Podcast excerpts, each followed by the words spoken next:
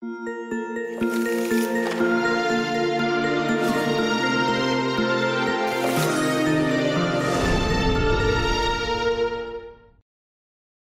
各位打开一百三十八页哈。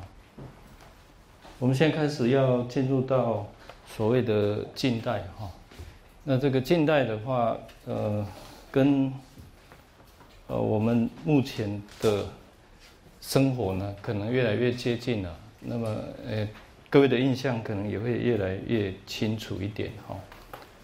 到目前为止，呃，一直都是在所谓传统的文明里面。呃的一个范畴，那所以这个到德川时代，也就是江户时代结束，呃，应该有两百六十三年左右的历史哈。从一六零三一直到一八六八。然后，当然之前我们也一直讲过来，就是所谓的镰仓跟四町这个所谓中世纪的文化文明啊。那再往上的话，啊，我们讲到奈良、平安。甚至于更早的古代，呃，今天开始呢，我们要把这个传统的学问拉到近代来说了啊。那这个近代之前，我们已经有跟各位做了一个很简单的说明啊。各位看这个 PowerPoint 哈，就是说从日本。在近代的话是怎么去切哈？大概是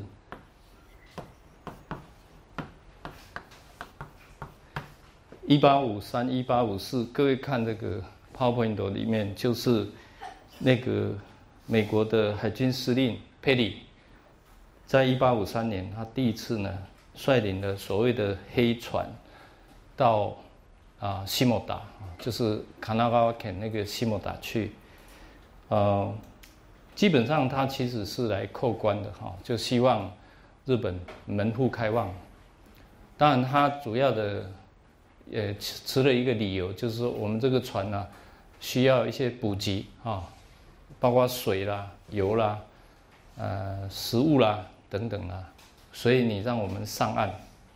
这个上岸的用意其实是啊，希望他开港的，因为。在整个锁国来讲，德川幕府是不允许任何外国的船只能够靠近日本的港口，除了之前我们一直讲的那个长崎那个港以外，可以让中国船跟荷兰船去靠以外，原则上是不准的。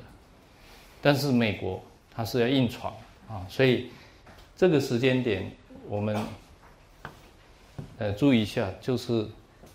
从日本啊，算是近代的开始，近代的一个开始。那这个近代很有很多人把它加一个化哦，这是近代化，也就是说，传统的学问也好，文明也好，跟啊近代所谓的近代呢，这个很难去定义。一个是时间上的一个定义，一个是呃应该怎么讲？东洋跟西洋之间的一种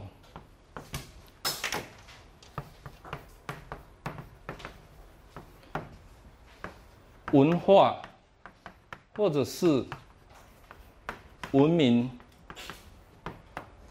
认知的一个问题，而这个认知呢，它是各有不同，各有啊这个角度，而且意见呢非常的分歧哈。尤其是在认知这个部分，我们从今天开始一直会跟各位提到这个部分，它的相同，或者是它的不同，有什么样子的问题？那我们可能要从东洋跟西洋来做一个这个分析啊。这个我们经常把东洋，有时候又称为东亚，啊，当然这概念上有很多问题，因为后面有战争的发生，这个战争，呃，一直到现在，后续的一些问题，造成国与国之间、民族与民族之间、东亚人类之间，到现在都还有纷争。是很难去抹平的一件事情。好，那我们今天要跟各位讲的是传统到近代这样一个过程。呃，传统的学问重不重要？太多人有太多的学说，说它重要，说它不重要，说两个都重要等等。所以，我们呃今天介绍的一个主轴，就到了这个。一八六八年，啊，应该是我刚刚讲的，一五一八五三、一八五四就有它的前兆进来了。那一八六八年改朝换代了，从德川换到叫明治时代了。明治时代大家都知道有一个叫做明治维新。的专有名词，而这个维新呢，其实有三个最重要的主轴，一个是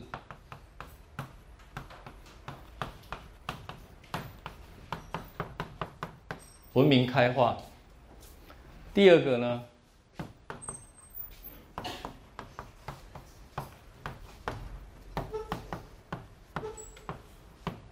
呃，富国强兵。啊。第三个，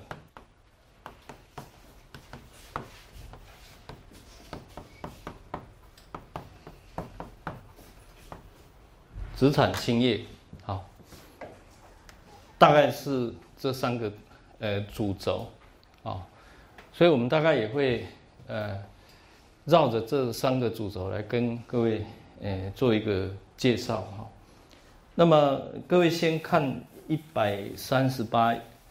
呃，我们在跟各位介绍近代以前，我希望有一个背景的这个说明。好，那主要是第一个主轴讲到这个，呃，文明开化这个部分啊，也就是说，到目前为止，啊，这个文明的世界，啊，日本是很保守的，是没有其他呃可以对比的这个东西的。可是，在幕末的时候，其实已经有很多所谓的启蒙的思想家，啊，启蒙的思想家，他们已经到国外去考察了。那这个国外大概就是以欧美为主，特别是到欧洲去，啊，呃，欧洲去考察了以后，这个到，呃，美国去这样的一个欧美的一个考察，这里面包括很重要的一个。啊，所谓的君主立宪的问题啦，啊，也就是宪法，这个宪法到现在很重要啊。日本，各位知道安倍首相最近他一直蠢蠢欲动，就是要修改那个宪法。而这个宪法从哪里来？日本的宪法其实从欧洲那边抄过来的，不是照抄哈。其实有一个人物，各位都知道哈，叫伊藤博文，就是中日甲午战争。啊，晚清输掉，把台湾给卖给日本的那个条约叫做《马关条约》，日本话称为《西莫诺塞基旧约》，有没有？那因为是在日本的下关那个地方签的，所以日本又称为《下关条约》哈。那在这里面，这个伊藤博文他是一个主导人物了哈。那之后他。在明治之后呢，他也是一颗政治明星啊，非常的活跃啊，曾经呃担任到首相，又下来又上去，来来回回好几次，纵横了整个日本的政坛很久的一段时间。这里面他也做了很多事情，当然最后他是在呃应该是哈尔滨吧，啊被暗杀啊死掉了。那么，这个他到欧洲哈，特别去抄德国还有其他国家的一个宪法，抄了一年多哈，在他不得志的时候抄回来，抄回来到日本呢，开始去讨论怎么样把它融入到一个国家的呃运作的一个魔法去。我们如果回到古代的时候，各位想一想，日本它第一个没有文字，第二个它的文化很多是从中国去的，从遣唐使、遣隋使、遣隋使、遣唐使，各位就可以看得到。好，那后面还有包括像这个鉴真和尚讲到那个律宗的问题，或者是整个盛唐啊，有很多治理国家的一个。根本大法那个东西是什么呢？就是律令制度，律法律令呢是国家的命令啊。这个东西如果不给它处理好的话，我想它是一个问题哈。所以，呃，到了近代的时候，他们呃要转型，日本成为一个所谓的。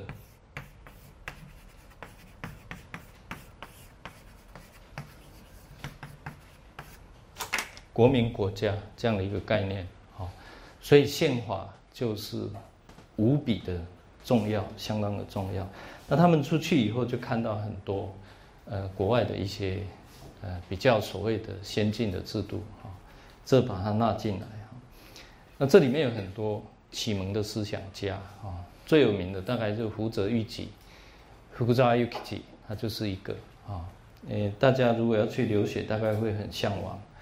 呃，东京有两所私立学校，是全日本应该算是最有名的。一所是庆应艺术大学啊，创办人就是福古扎尤吉吉啊。另外一所是瓦西达大雅古啊，嗯，是一位叫大卫重信啊，也是一个政治人物，他们创办的，呃。两校呢，其实一直都是，呃，相互的竞争，相互的进步啊。就像那个英国有这个 Cambridge 跟 Oxford 啊，在台湾有青椒，对不对？呃，等等，他们都有一些嗯 library 但是呢，基本上是，呃，嘛，伊罗纳面对吧，人性杀死，是一个好的良性的竞争哈。所以这个呃也不只是胡者欲己一个人而已，但是他的影响确实是不容忽视啊，所以经常会被提出来。当然我们也会做一个介绍。那么第二个就是说，嗯，西洋的文明一下子进到日本来以后，好像都是好的，都是好的。那是是吗？是真的是好吗？其实要过一阵子才知道。我们现在的学运刚刚结束，胡茂的问题是好是不好？现在来论断，我觉得都太早，也不能说 yes or no 去把它就做一个 k i m e t s k e 说是可以是不可以？我觉得后面还要看，但是基本上这次的抗争，也就是说抗议政府的啊这种强硬的态度。是一个啊，怎么讲契机啦？啊，也就是说，呃，对国家的一些重要这个法案的一个运作，应该是透明化、公开化而且民主化。那如果没有达到这个程序的话，嗯，到最后学生被逼的没有办法走上街头，进到国会去啊。当然，进到国会去啊。又是另外一个问题了啊！进到国会还有一个法律的一个问题，在我们民主化的过程里面，好像历史上从来没有一个这个啊运动最后站到国会的殿堂里面去。包括各位回想阿扁的红三军那个时候，几十万人也有一条界限。没有人踏到总统府里面去，但是这一次踏进了立立法院了，这是一个我们大家都要去思考的一个法律上的一个问题，还有我们共同建立起来一个民主的一个价值的问题啊。我想这个呃是值得我们去深思的一个问题。那么回到明治时代，它也是一个西方的东西不断的进来的时候，包括日本的政府，包括这个啊。民间的知识分子、一般的老百姓跟学生，其实无所适从哎，就一下子进来这么多我们以前没有看过、没有消化的东西，然后就要我们几乎是全盘去吸收，好不好？其实大家知道的人很少，但是古扎尤基奇他看到一个很清楚的点，不是只有他一个人而已，就是说。未来日本在国际社会，在东亚，在国际社会要生存的话，恐怕我提案的这个路啊，希望政府去做。那福库扎瓦尤基吉有一个让大家比较佩服的立场，这个立场也就是说，我们今天在看的时候，学生去抗议的时候，不喜欢哪一个党派的人人进来喊喊什么。当选啊，或者是在那边做政治的操作，学生不愿意这样子，啊，学生愿意的是说很单纯的我在抗议某一件事情，请政府重视，而不是把它变成一个政治事件。那么回到那个呃古扎伊奇 Ukichi 他的立场来说，我们可以看到一个大家很佩服他，而且为什么到今天从日本人的角度很尊敬他，他一辈子不为官。从来不做官的，不是说我建议了什么，我做了什么事情，然后其实我的目的是要去做官，去掌控政治，他没有。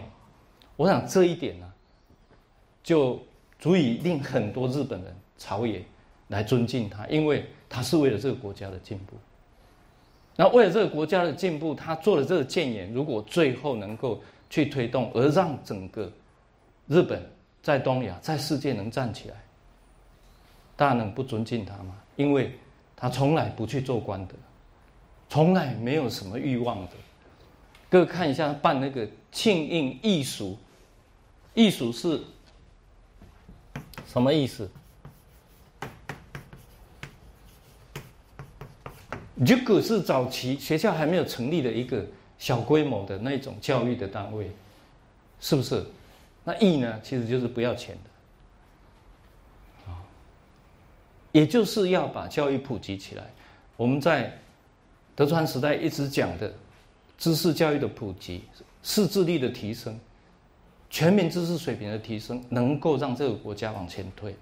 对很多事情看得比较客观、比较有深度，然后做比较圆融、圆融，而且有深度，甚至于可长可久的一种决定。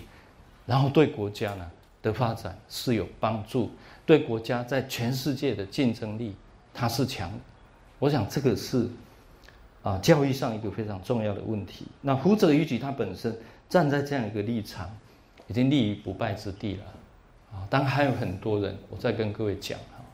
那从我的角度来讲，胡者于举，我喜欢的部分也有，我不喜欢的部分也有。不喜欢在哪里？嗯，他是。一个啊，爱国主义者啊，从我的角度来讲，当台湾割让给日本以后，台湾当然有很多这个所谓的抗日的英雄不满意被外来的国家所占领、所侵略、所殖民，当然会抗议啊。所以在抗议的过程里面，其实就造成。啊，这个明治的政府他没有办法很顺利的接收台湾，对不对？没有办法很顺利接收了台湾，这些知识分子他们还是对日本的政府做谏言，而福库扎阿尤基我们可以看到他对台湾的谏言是：如果那些抵抗的人，我讲大意哈，真正的有一个史料可以佐证，他就是被我们殖民。在签约的那个内容之下，应该乖乖的束缚。假如不是的话，可以做武力的这个处理，也就是赶快把它扫除干净。我们要赶快把台湾给站起来，这样的一个言论啊，也就是说，他有那个帝国主义的倾向的思想在里头。从我的角度来看啊，这部分是我批评他的，但站在日本人的一个角度看，福库扎伊克吉，他又不一样了。所以我在讲说很多事情，我们要从不同的角度，针对一件事情去做比较客观的分析，你就可以了解啊。我对我来讲，福库扎伊吉绝对不是一面倒的一个英雄人物了啊。但是对日本来讲，也许是，也许是啊。所以明治二十年前后开始有所谓的国粹保存，为什么？他们认为说，哎，好像一窝蜂的把这个传统的东西都忽略掉了以后，似乎不是很妥当哎。所以所谓国粹，你们都很清楚，这种东西有时候是国家辛辛苦苦从历史演进的累积上面，从文明的进化里面累积出来的一些看不到的遗产。这些东西要把它忽略掉，把它毁坏掉，可以吗？每一个时代往往乎其实都有人赞成，有人反对。但是我们看到，目前到这个阶段里面，其实是有很多人认为它是蛮重要的啊。所以跟西洋文化跟日本文化之间，是不是可以取出一个平衡点来说，我们两个都要？两个都要的话，就出现一个名词了哈，说它是融合，也可以说它是调和，也可以。总之啊，新的东西如果有好的，我们要吸收，让这个国家往前推，我不反对。但是，传统的价值、传统的学问、财产、文明，我们也不能放弃啊！啊，这样子一种融合的一个声音就出来了啊！所以，啊，比如说我们之前有介绍德川时代元禄，它是一个德川中期在文明文化的发展里面是最灿烂的一个时期。难道有西洋的文明进来以后，连这些东西都不要了吗？就大家有这个疑虑，好。所以对于传统文化，怎么样子去再给予评价？名字过了二十年、三十年以后，大家开始在想到这个问题。因为如果你不好好再去处理那些传统的价值的话，再这样下去。过了五十年，过了一百年，可能就不见了。无形之间，前人努力的这些非常重要的价值不见了，这不是好事啊。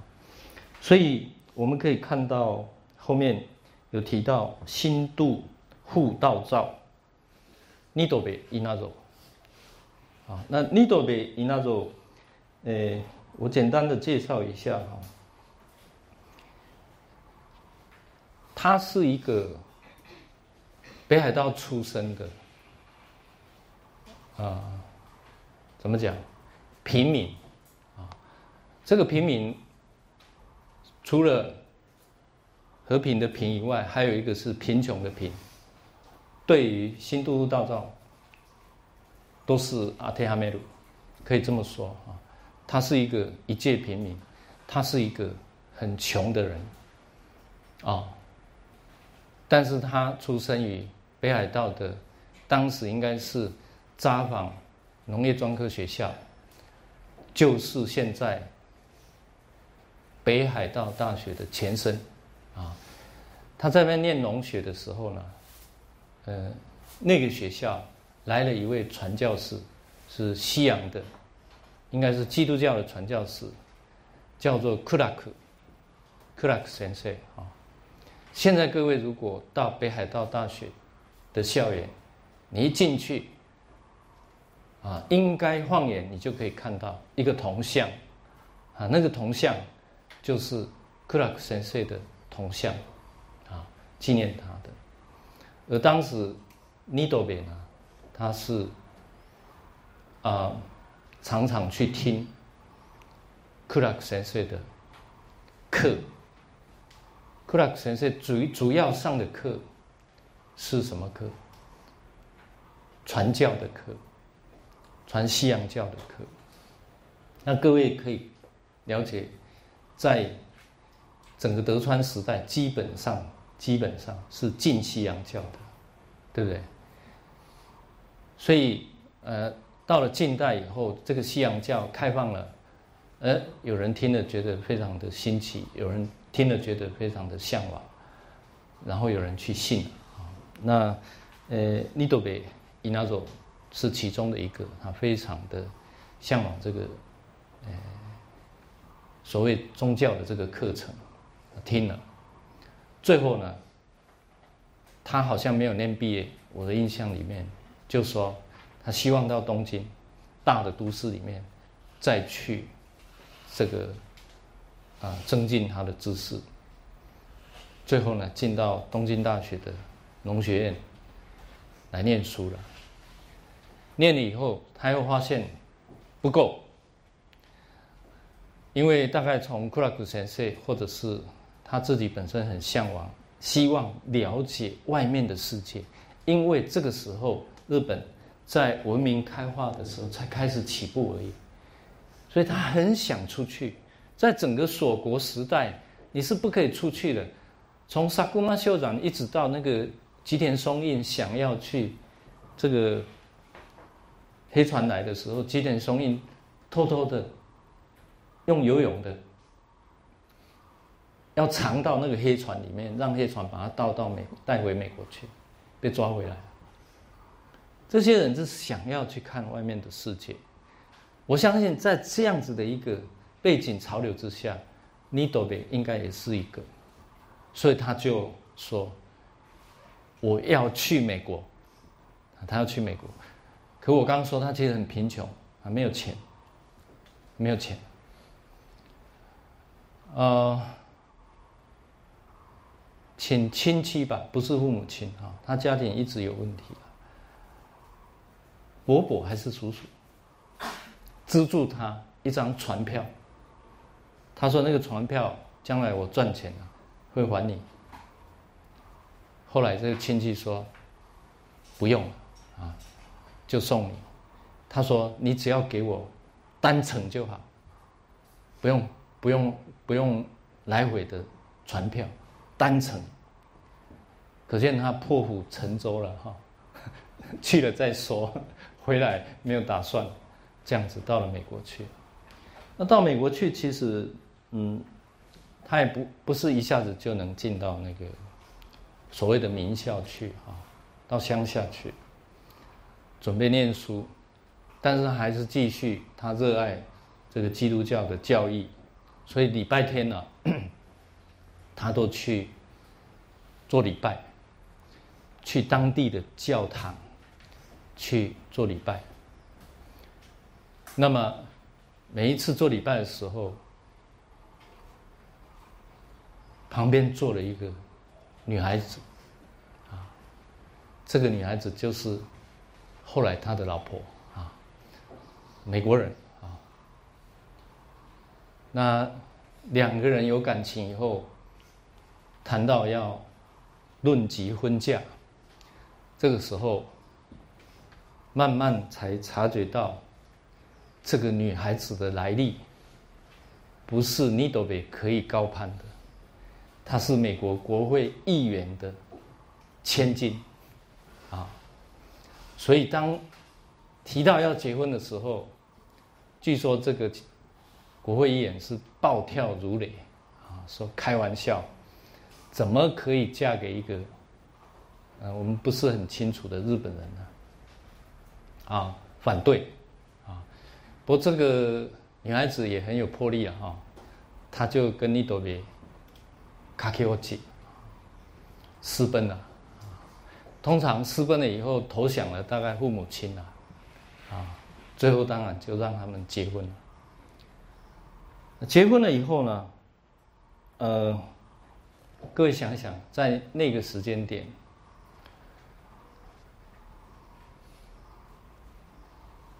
美国对日本其实非常有意见的啊，也不是很清楚日本到底是怎么样一个国家一个民族。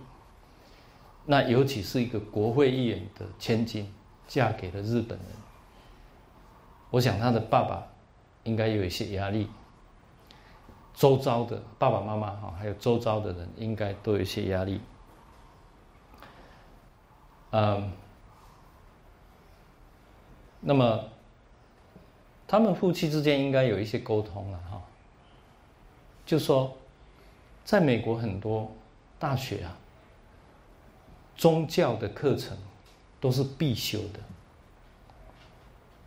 会让人很纳闷啊。比如说。基督教的教义啊，或者是什么宗跟宗教有关的课程，列为必修课程，在美国其实它不是什么很了不起的事情，复制啊。可是从尼多别的角度来讲，就是奇怪，这种事情在日本是不可能发生的啊。那美国人跟他讲说，其实这是我们美国人的精神啊，宗教其实是很重要的。是美国人的重要的精神支柱之一，啊，这样子来告诉尼多贝。那尼多贝呢，也被美国人反问了，说：“那请问你们日本人的精神是什么？你告诉我。”啊，每天被问，他没有办法马上回答，回家以后被老婆问。说你赶快把什么叫做日本人的精神告诉我，好让我回答，不要让我有压力。他说好了，我知道了，给我一点时间。好，其实这个时间很长，所以最后呢就写出来了啊。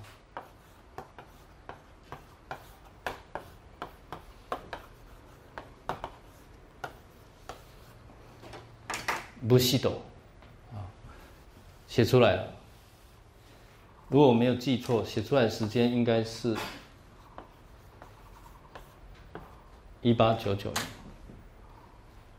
所以，哎，这样子的一剪下来的话，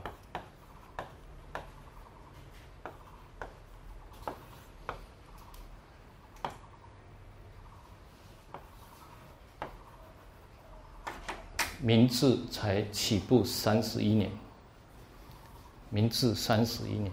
如果我没有算错了，明治近代化的国家起步三十一年的时候，有一位尼多贝写了一本叫做《不西斗》，他是用英文写的，在美国出版。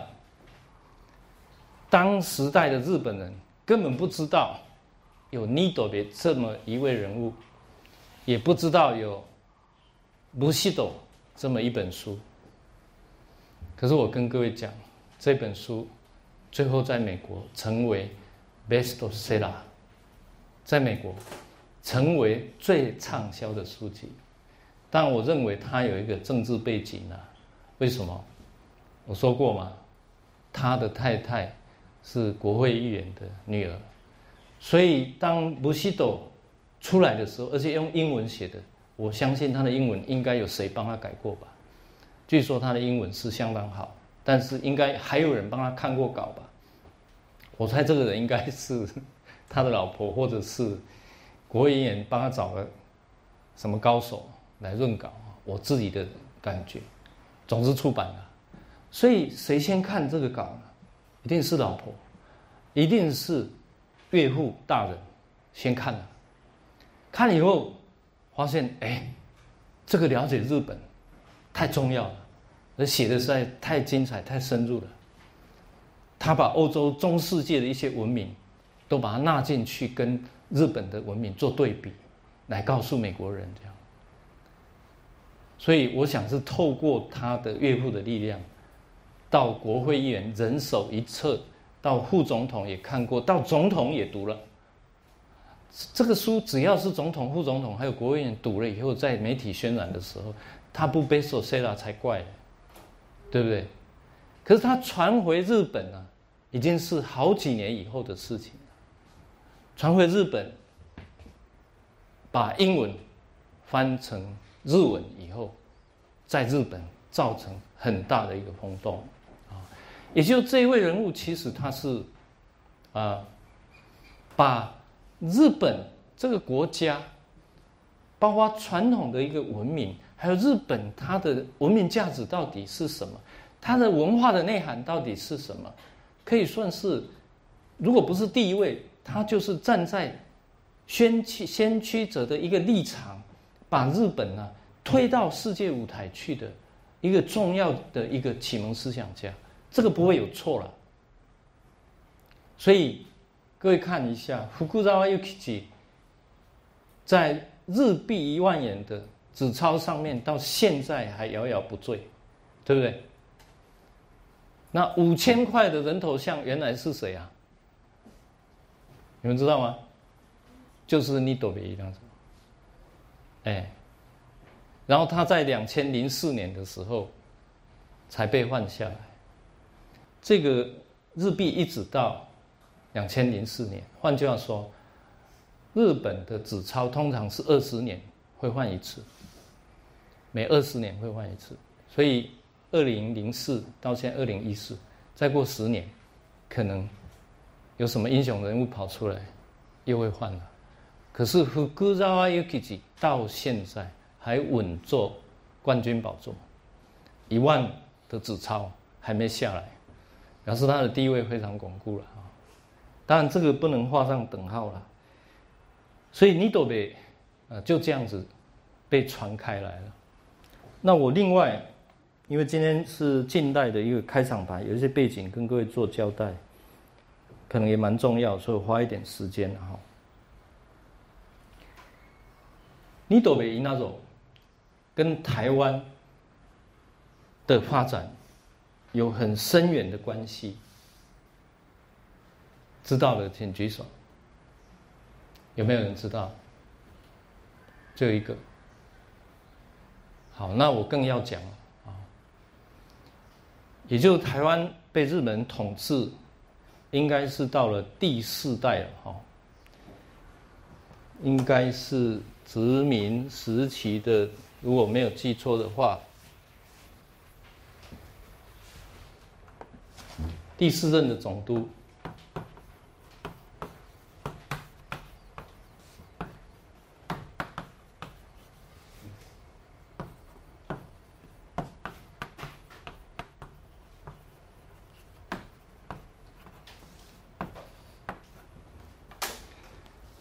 德玉严太郎，他下面有个民政局长还是民政长官啊？他有个名词。总之啊，他是总督没有错。其实这个人才是当时在殖民台湾里面灵魂的人物。第四代，所以在统治台湾的过程里面，只是起步而已。如果以五十年六个月来算的话，是还在很前面，整个都还没有稳定，这是第一个。而当时的台湾，其实在经济的发展的条件上面也不是顶好的，因此呢，后藤新平他就在想到一个，如何去让台湾，如果说日本政府的国策是殖民台湾，是把它拿来当为后勤补给的基地，如果是这个目的的话。那么台湾有什么经济上的发展能够作为日本岛内的一个后勤补给呢？那就是农业经济的发展。而农业经济的发展，台湾有一个很特殊的一个农作物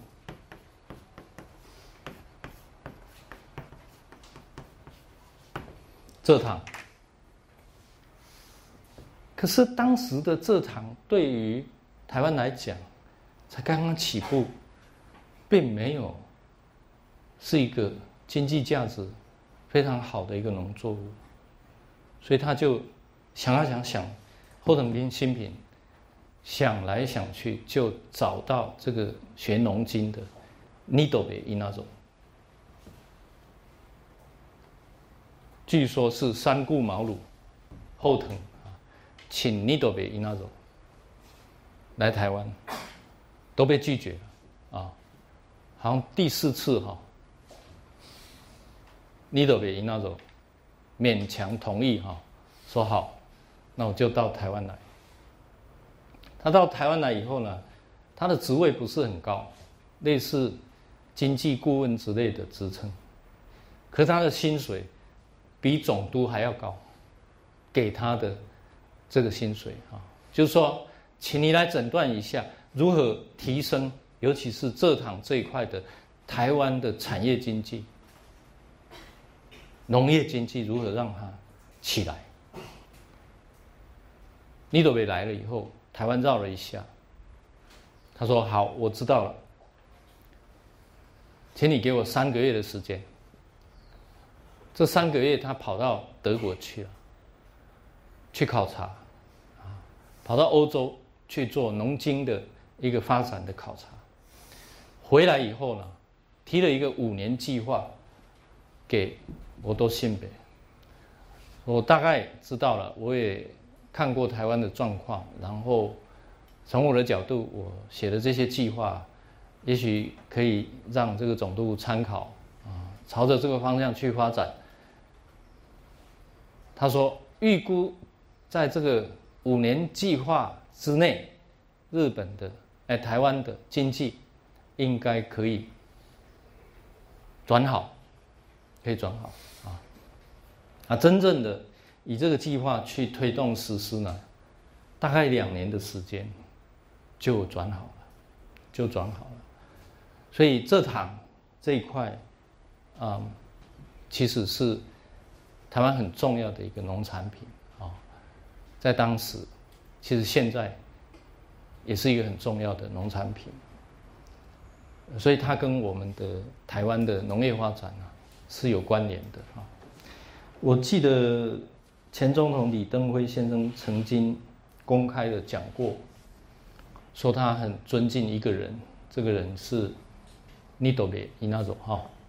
他说他手边有他的笔记哈，应该是抄吧，笔记就是他上课用的笔记啊。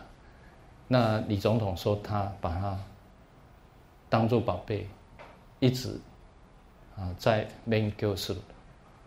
有这样的一个情形哈，这个是新度护道照。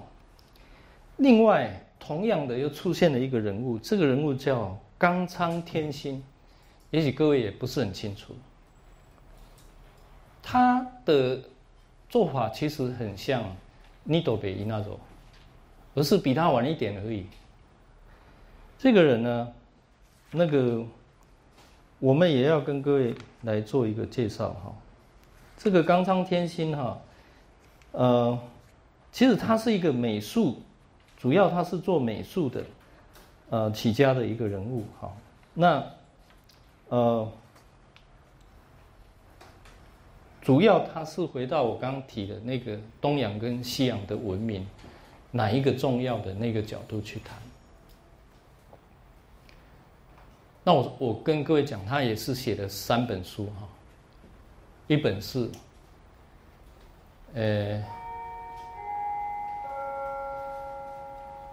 东洋的崛起，一本是东洋的理想，都是用东洋这两个字去表现，当然都是用英文写的，因为他到英国去，到印度去。啊到了一呃，这个是一九零二零三年的时候写的。好，一九零二一九零三的时候，各位想一想，在日本在东亚有什么大事？日俄战争，各位知道吗？那一八九五年，晚清输掉了，日本打败了大中国以后，其实他的信心上来了。野心有就跟着来了。第二个战争虽然是差不多，其实打平了，但是最后，哦，日本算是赢了，可是日本也死伤惨重，尤其在经济这一块呢，可以是受受挫很严重。但是呢，从结果来讲，赢了，这样子哈，两次的大战让日本人乐昏头了，所以后面跟着而来的这些所谓的军国主义的。太平洋战争一系列这样过来的话，我想它有很深的一个关联性那我现在要强调就是说，在那个节骨眼里面，哎，冈仓天心写的这两本书啊，《东洋的理想》跟《东洋的觉醒》，到一九零六年的时候又写了一本书《茶之本》哈，强诺后。The Book of Tea，我掐啊这本书，把我掐的日本文化呢介绍给欧美，这是一个很重要的点。另外还有一个很重要的，我想各位都听过，叫做东亚共同体，有没有？现在中日韩，包括台湾，像小小的一个钓鱼台，吵得不可开交。不会有结果。日本跟韩国之间还有一个主导的问题，也不会有结果。一百年前，一百多年前了，如果从一九零二、一九零三算起来，应该是一百一十年前。我卡库拉天行，他就写了一句话，这句话是。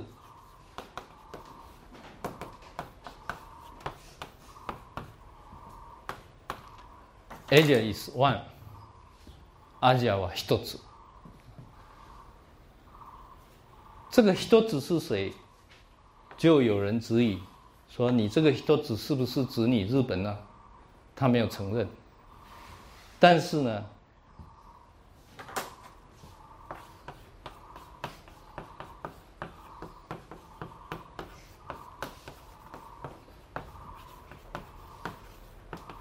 大家听过这一句话吧？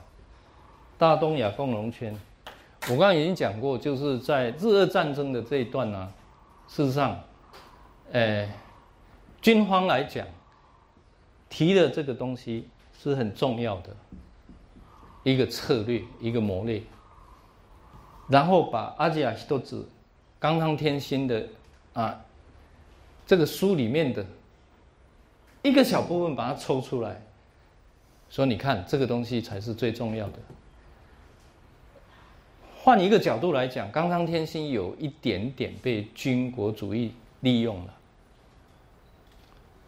但是里面还有一个是东亚共同体的问题。这个东亚共同体事实上是一个理想的，而不是现实的。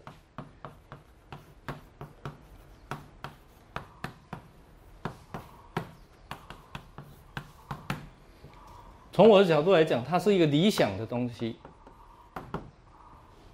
但是它不是现实的东西，因为在亚洲有太多复杂的因素没有办法解决，所以要达到东亚共同体这样的一个目标，谈何容易吧？不太容易，确实是不太容易。所以过了一百一十年，东亚共同体，所谓这个。Community 有没有出现？有没有成功？其实没有。但是还不要继续谈，我觉得应该还要继续谈。那就要看你用什么心态来谈这个问题。这是很重要的一个问题。比如说，现在。其实从台湾的角度来讲，胡茂它本身，阿鲁伊米德瓦，跟这个东西是有关联的，因为后面还有一个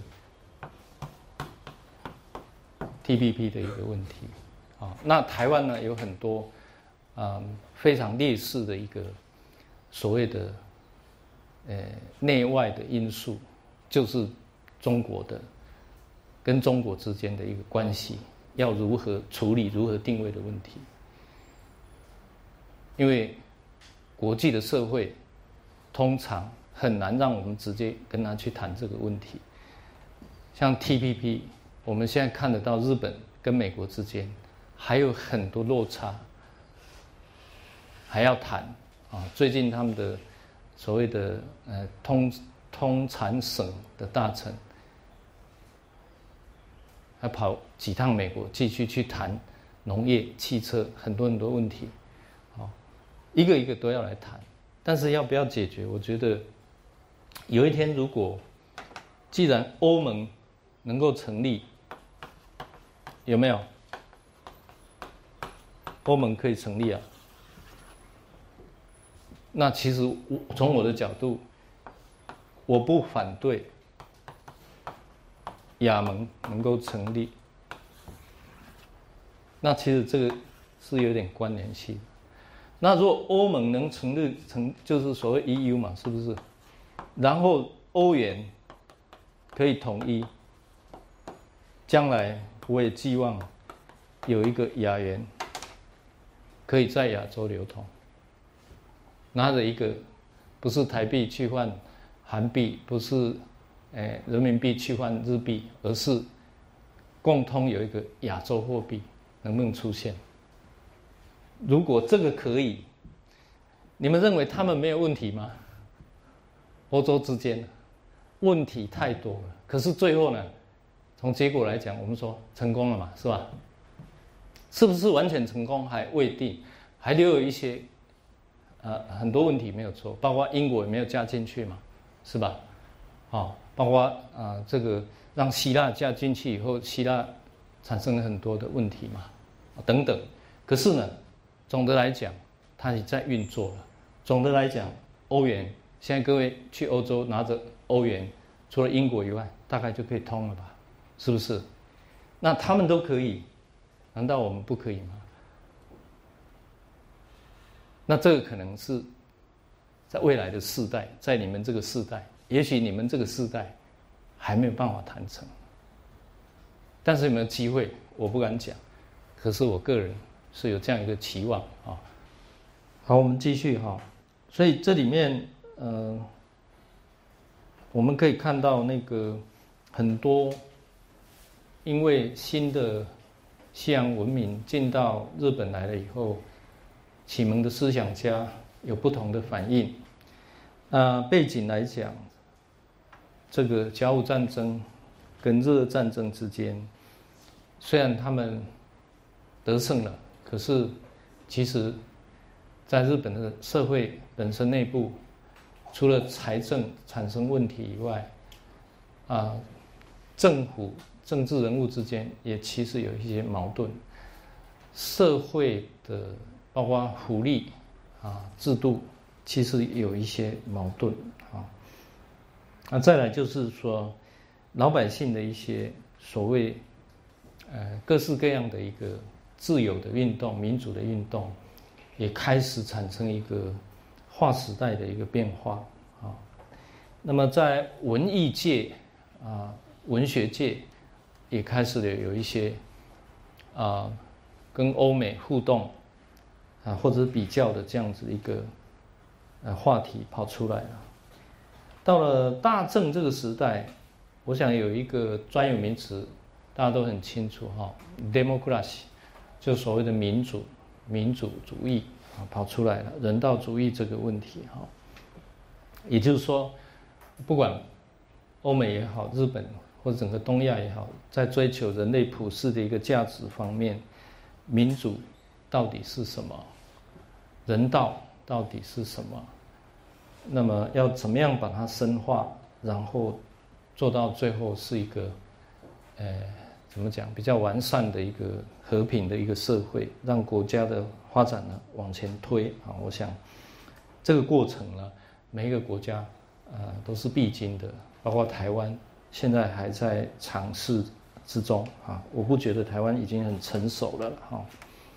那另外就是有关于呃这个人口急速的一个增加以后呢，这个居住的环境、都市的一个整备，像刚刚我提到这个，呃，后藤新品啊，后藤新品他在呃建设台湾的时候，其实他是有贡献的哈。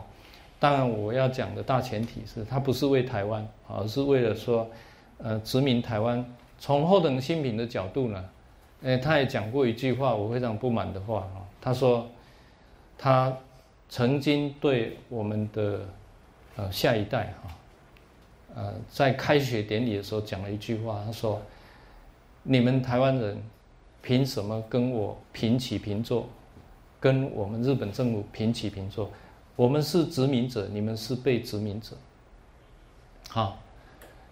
假设你们要谈自由、谈平起平坐这个事情，八十年以后再来谈。换句话说，当时他的观念里面，要殖民台湾至少八十年吧，对不对？没想到五十年，呃，就吃了那两颗原子弹，然后就回去了。这我想是他想不到的事情。可是他有这种想法，基本上。呃，是不平等的一个主义，啊，在当时代是存在的。那我要讲一个跟台湾大学应该是有关系的。其实最近我写一本书了哈，这本书其实我也一直在思考题目要怎么定。我一个大标题哈，跟冈仓天心很像哈，东亚的觉醒。那我有个小标题是近代中日知识人的自他认识。啊这里面呢，我提了十四位人物来做论述。这本书我写了八年啊，最近才在东京的原文出版。这个出版哈，这里面呢，我想，呃，里面有一章是讲到跟台湾有关系的，跟台大也有关系，也就是我们提到台大的历史有八十几年了，对不对？这八十几年怎么算的？是一九二八年台北帝国大学成立的那一年开始算，否则台湾大学的历史怎么算都不会有超过八十年，对不对？如果你要算台湾大学历史是多少？一九四五年年底开始吧，不是吗？当然，算历史没有人这样算的，因为这个学校一开始就有的时间点，不管它是被殖民或者殖民，本来历史就存在了，所以从一九二八年算，这也无可厚非啊。那一九二八年的台北帝国大学有哪一些啊学院、哪一些科系、哪一些研究所？我想日文系的学生应该都很清楚。假如你不清楚的话，请你到我们的二楼的校史馆，仔细的花个应该一个小时就够了，看一看那一段历史，你就会很清楚了。任何一个学部里面刚开始的时候，台湾人的学生要进来，几乎是很困难，很困难，多困难呢？可能台湾人的学生不到百分之五吧。也就是百分之九十五呢，都是日本人，才能够进到台北帝国大学来念书的。换句话说，这个大学的成立不是为台湾人开的，是吧？所以，任何一个学部在这个呃入学考试的时候，我们看那个报名的人数跟录取的名额，任何一个学部你怎么看，都是日本人的天下。可是我看到一个医学的部分，竟然是台湾人比日本人还多，让我很压抑哦。但是他也是一半一半，好像是五十二比四十八还是多少？但是呢，这个五十二部分竟然是台湾人。我在看那个学部医学院。啊我就开始再去查，后来我才知道，其实当时代的日本人，尤其是医生啊，不太愿意到殖民地的台湾来，因为当时代从日本人的医生的角度来讲，台湾是落后的，卫生条件是很差的，是有一些呃什么会传染的，呃等等的，所以他们不太愿意来。所以总督府没有办法，最后的决策是什么？那就录取你们当地的台湾人，把你们培养成为医生，来改善台湾的医疗。就这样子。所以后藤新平呢，他是在有一年入学典礼的时候，把台湾人的这些维虾诺塔玛我召集起来，讲了那个八十年殖民的问题。被我看到了，啊，是这样一个情形。除此之外，其实台湾人很少能够进到呃台大来念书啊，除了极少数的人，啊，那这个是一个嗯呃时代的一个一个一个怎么讲，殖民被殖民的一个呃现实面的一个问题了。好，我们回到都市的一个。整建了，后藤新平也是一个英雄人物了哈。他除了把台湾，呃，这个尽可能的建得很好之外，他其实后来回去，呃，日本，在近代化的过程，东京大家都去过有没有？东京的都市设计跟都市的近代化之所以有今天，最大的工程就是后藤新平，因为他学的就是。这个都市设计，啊，这这一类的哈，我想这个也不容否定的哈。那呃，这里面还有一个就是说，东西传统的一个文明，呃，在学问上，我们提到，呃，中国有很多学问里面，除了儒学以外，我们提到镰仓四庭的时候，日本的文化跟中国文化吧，或者是。跟这个东西其实是有结合的，禅学，然后到这个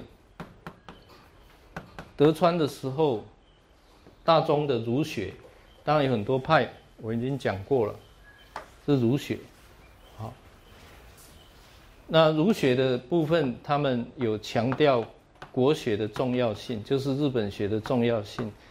一直到近代的时候，其实就有一个西洋的学问进来了，特别是这个东西很重要，哲学这东西就进来了。好，所以这个东西其实对日本人也是一个很大的一个刺激了。好，这个是大致上一个背景哈。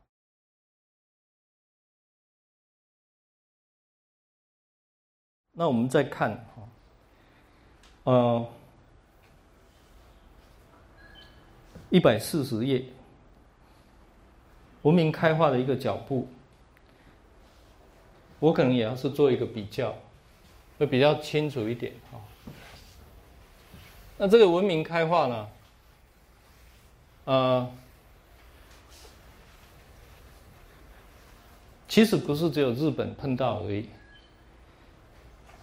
教科书里面提提到一个是，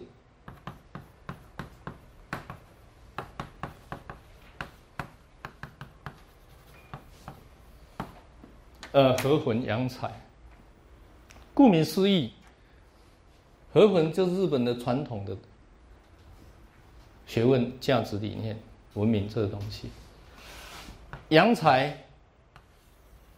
这是西洋的文明进来了。但在这个之前，在福古扎瓦 Yukichi 提了一个叫做托雅论。这个托雅论提出来的时间是一八八五年，明治大概十十七年左右。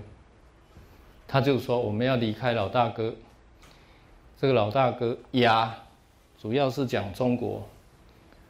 再来是讲朝鲜，把中国老大哥跟朝鲜骂得一文不值，所以你去问中国人，你去问朝鲜、韩国人，大概没有像我这么理智，说我还会称赞福古扎尤基奇。当然也有，但是一面倒的比较多一点啊，因为，哎，他把中国当时代骂得一文不值，把朝鲜说得很难听啊。这个时候，其实在。他提出来的时间点往前推的时候，日本还有一个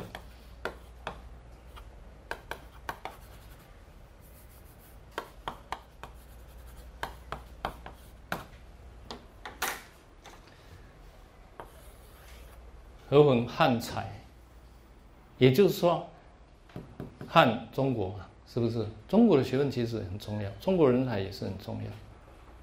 而是转型啊，转过来，因为时代的一个变化。那么，呃，大的目标是文明开化嘛，所以要转嘛，啊，这是日本。中国有没有？中国也有啊。中国叫什么？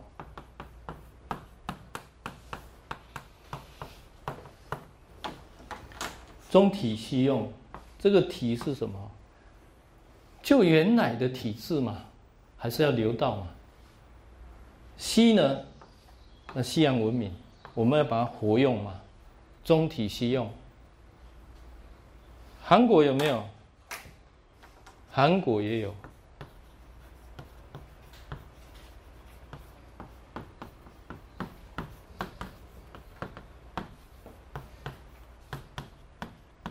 韩国叫什么？东道西气。道是什么？很多都是道嘛，对不对？以日本来讲，武士道、茶道、花道、香道都是道。道德也是道。东方的传统的学问价值还是要留着啊。吸气，这个气是什么？就是这个东西，文明嘛，西方的文明。那各位看一下，中日韩，在这个希望我们进到亚洲各个国家里面去所造成的传统与现代化的冲击里面，大家所思考的问题，不是我刚刚提到的融合的问题吗？调和的问题吗？中体西用是不是成功，是不是失败？要好好去检视它。东道西气也是如此。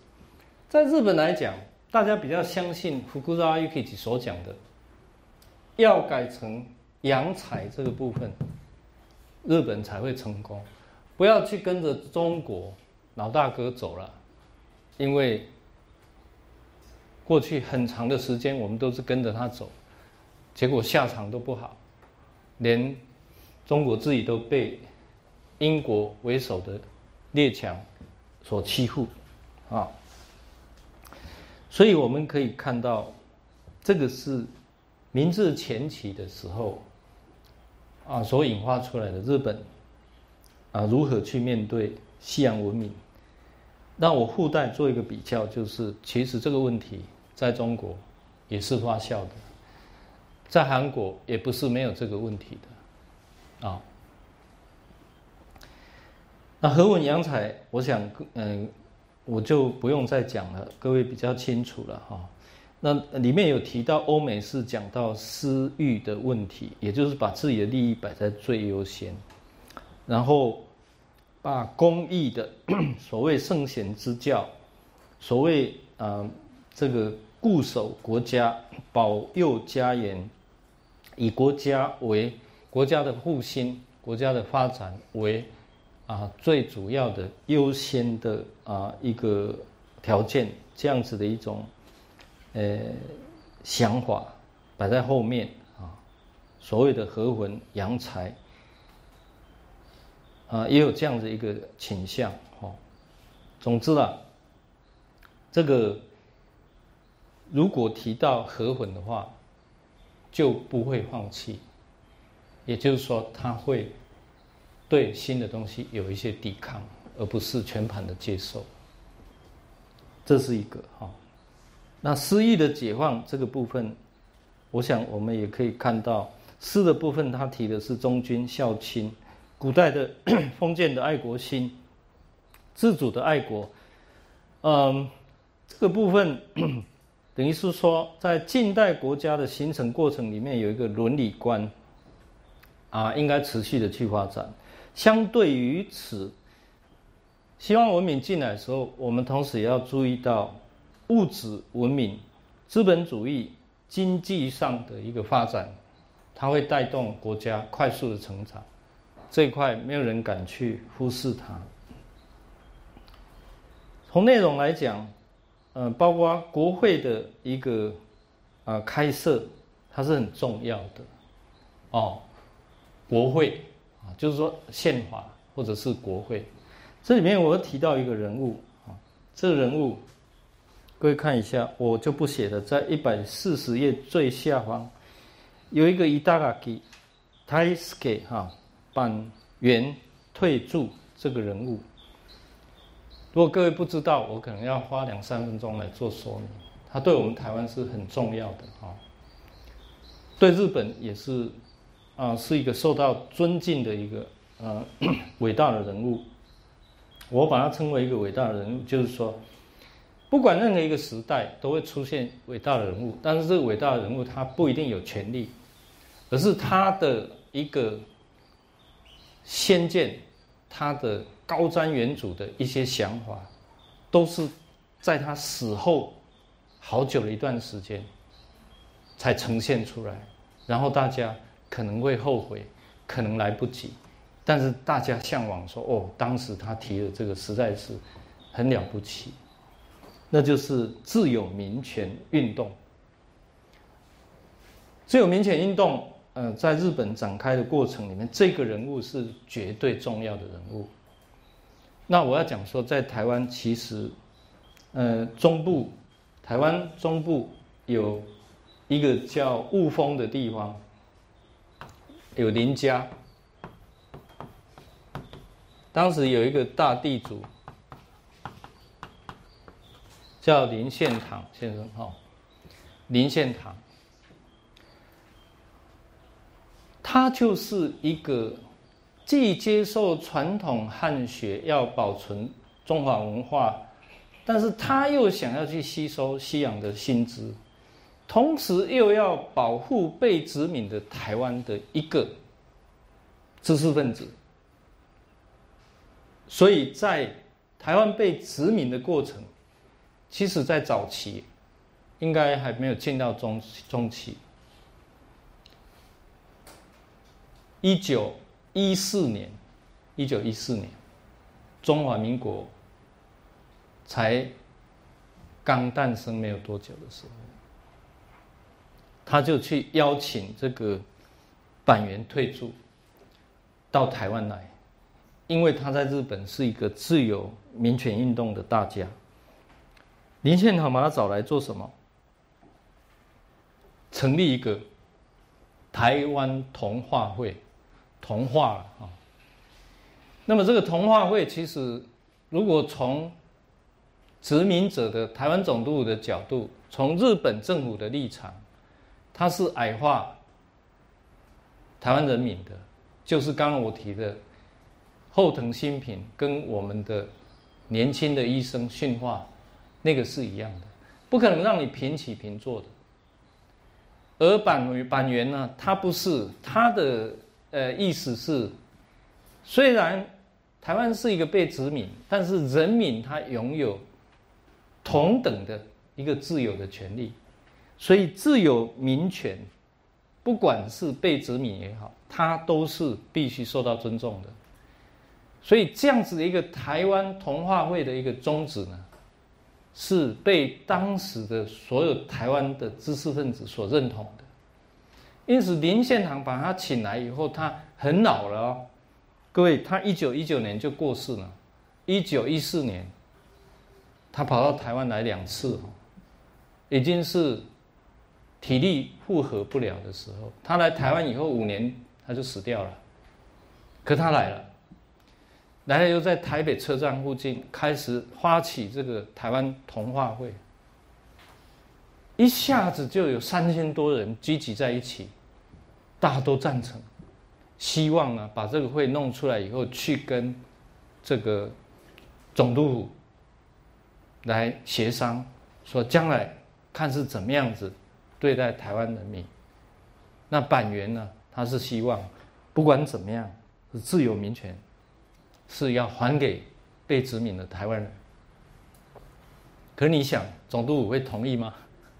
当然不可能同意啊！所以他们发现这个力量爆发力太强了，一下就集结三千多人，马上就下令开始解散、撤掉。然后把一些头头抓起来，可能应该也有判罪还之类的。那板垣呢，就说你老了，回去休息吧，硬把他赶回去。那一次如果成功的话，后面台湾的被殖民恐怕不是这样子，所以他其实对台湾是很重要的一个点。那对于明治时期的日本的自由民权运动，啊，文明的开化，啊，他也是一个很重要的一个人物。从我的角度来讲，他绝对可以跟福泽谕吉平起平坐，啊，的一个人物了哈。因为这里面提到的人民的权利、自由的啊一个重要的呃制度跟呃。透明的一个政治运动，我想这个部分都是很重要的。而胡泽谕吉啊，他除了在一八八五年提了一个所谓“托亚论”之后，其实他还有很多畅销的书。这里面有一个叫《西洋事情》，也就帮助大家了解外面的世界有多大的一个启蒙的思想。好，所以嗯。他也创办了一个啊庆应艺术，现在改名为庆应艺术大学，从事教育的活动。各位都知道，我不用讲了，庆应大学在任何一个领域里面，其实现在都是非常顶尖的。呃，有一阵子，很多台大的学生要到日本去短期留学，那个时候我有参与一些事务哈。呃，我很惊讶看到一个现象，就是台大去日本短期留学，第一志愿竟然不是东大，而是庆应，哦，所以大家也知道他是非常有人气的哈。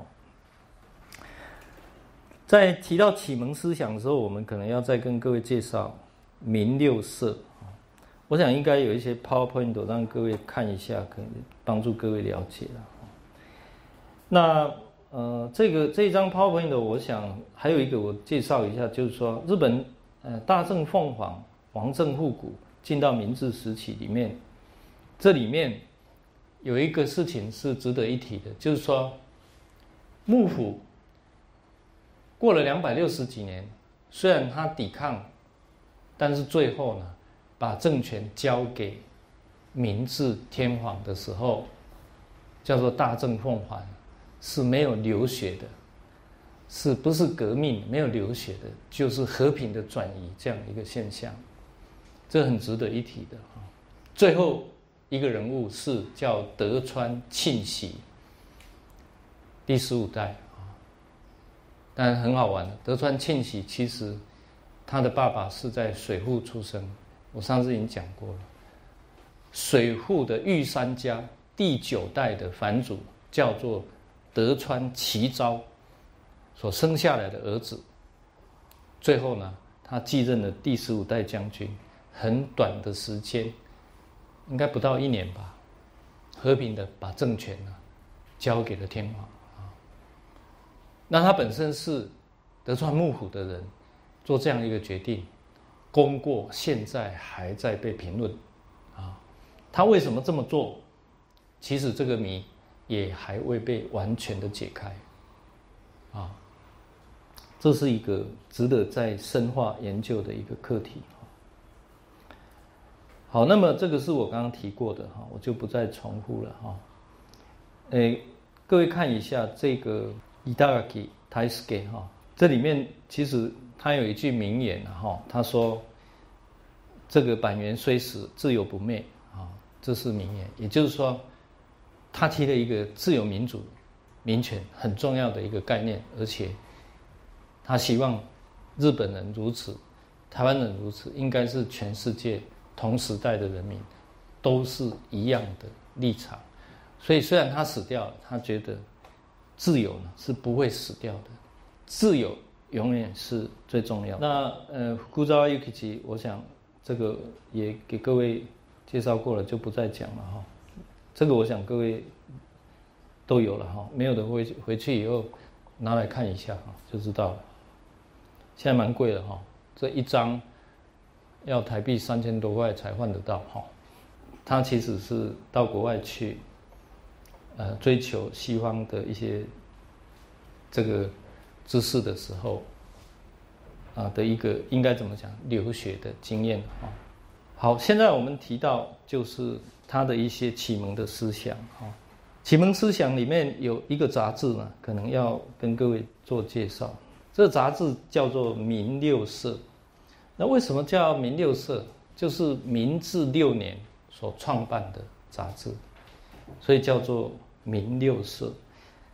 嗯，主要是有一位叫做申有礼这个人啊，其实还很多人，他只是一个呼吁者而已哈，就是发起者。在明治六年开创哈，就是启蒙运动，主要他是传达欧美的思想啊。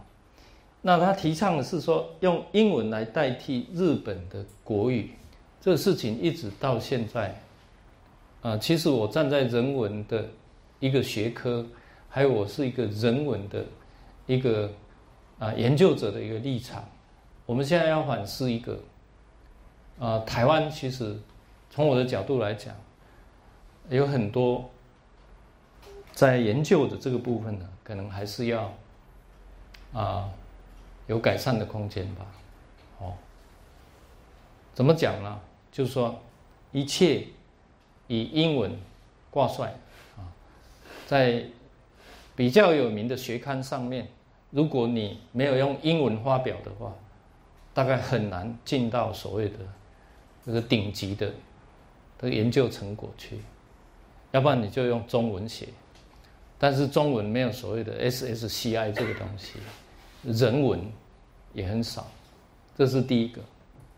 第二个，像我是一个留日的背景的，但在国内，如果你用日文来写论文，也很少会被承认。所谓 A 级的期刊很少很少，啊，要么你就用中文，要么你就用英文。